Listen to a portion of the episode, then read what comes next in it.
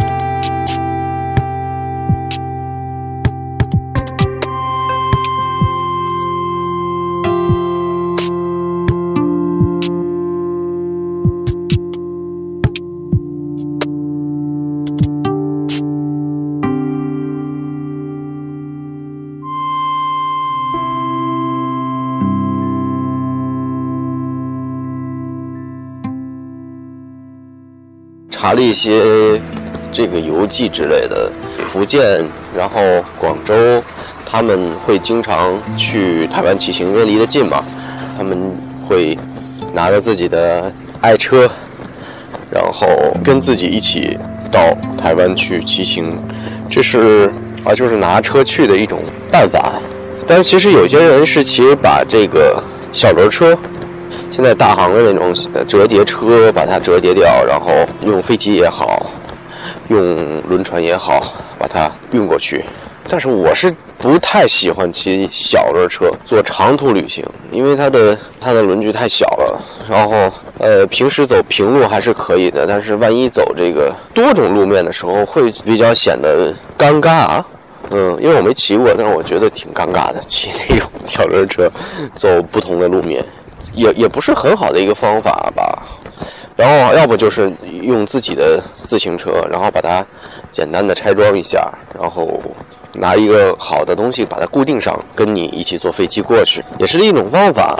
但是这样的话也会砸呀，也会碰啊，因为本身是自己的爱车嘛，我觉得是有比较麻烦一点。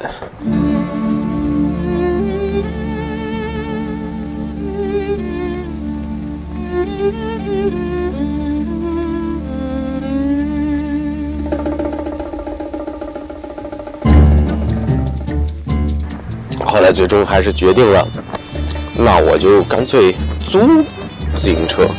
租自行车可能在台湾来说，应该应该很方便，而且所有的在邮寄上或者是在骑行的攻略上面，他们也会说到，如果方便的话，捷安特在台湾还是有很多店的，你可以在那里租自行车。所以最终还是决定了去那里租单车。呃，但是有一个问题，就是你必须得先预约。这个事情我从来就没有干过，预约不太喜欢。但是单车这个东西必须得先预约，如果不预约就会没有了。所以我早些时候大概有半个月以前吧，打电话预约捷安特连锁店的自行车，但是我发现我已经晚了，因为正好是临近春节，肯定是学生们的呃寒假期间，他们有很多人会。租单车去环岛，因为其实环岛在台湾是一个很普遍的一件事儿，年轻人甚至于老人、小朋友，他们都会用不同的方式去环岛嘛。所以又赶上寒假，又赶上春节，我打了大概有多少家店？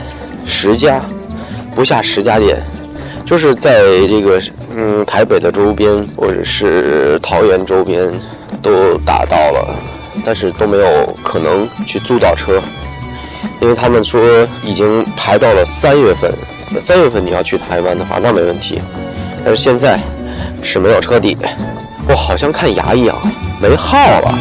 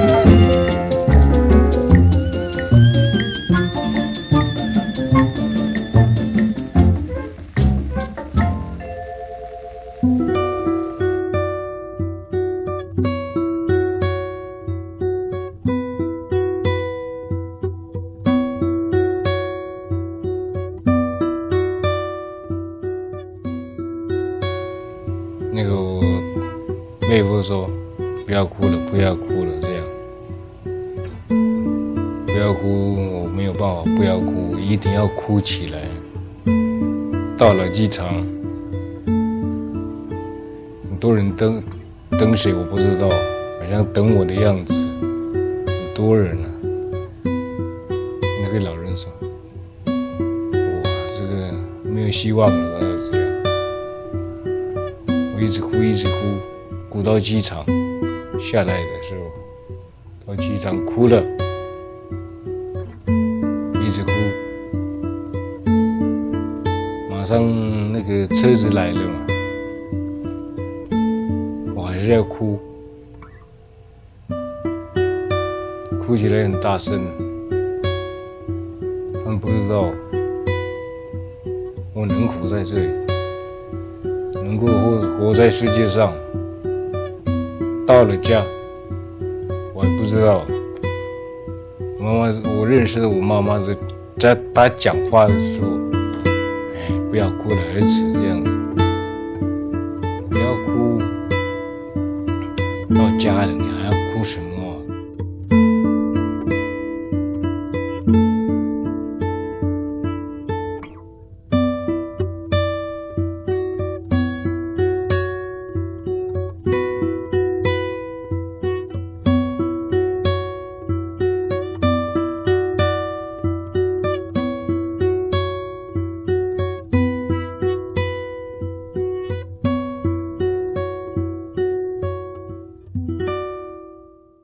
是我的一个台湾的一个朋友，嗯，他推荐了几个好的个人开的租自行车的店，它不是一个连锁的机构。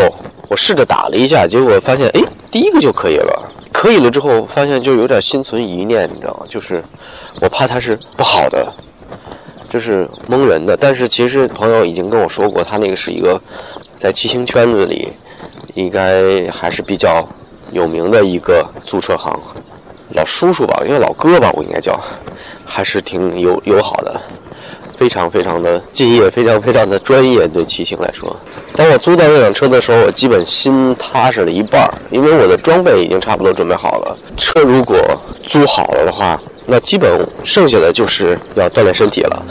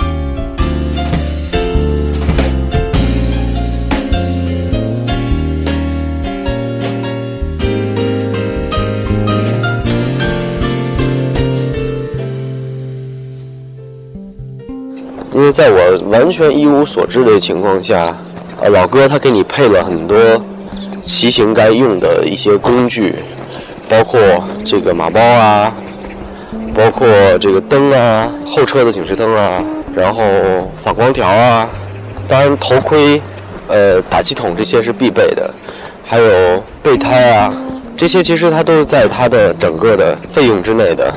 嗯，我一直担心，我说要不要去那买呢？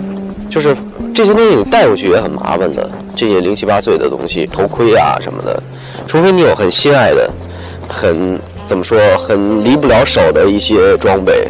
如果这些都无所谓，还好，那你就去那儿也其实也没有多少钱，而且都零七八碎的东西，你又不会拿任何多余的行李，所以我想，嗯，如果不行的话，去那儿买就好了，因为不是也很多的单车店嘛。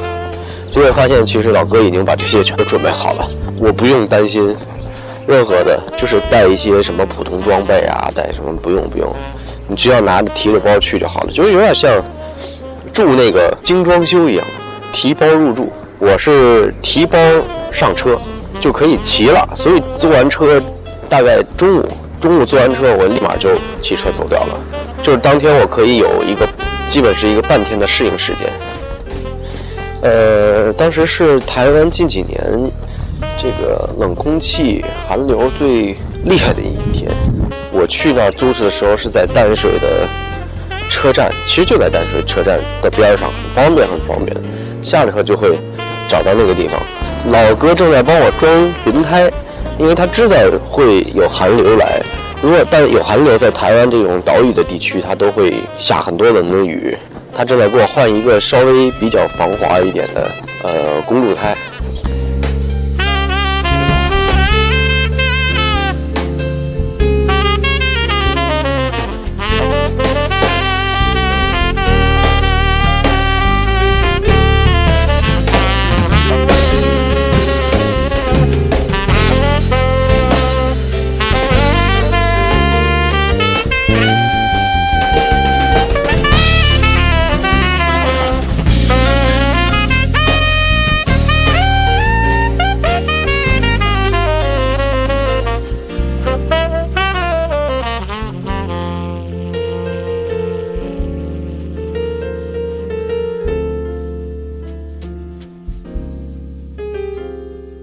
大家有什么意见和建议的话，请留言我的后面的留言板。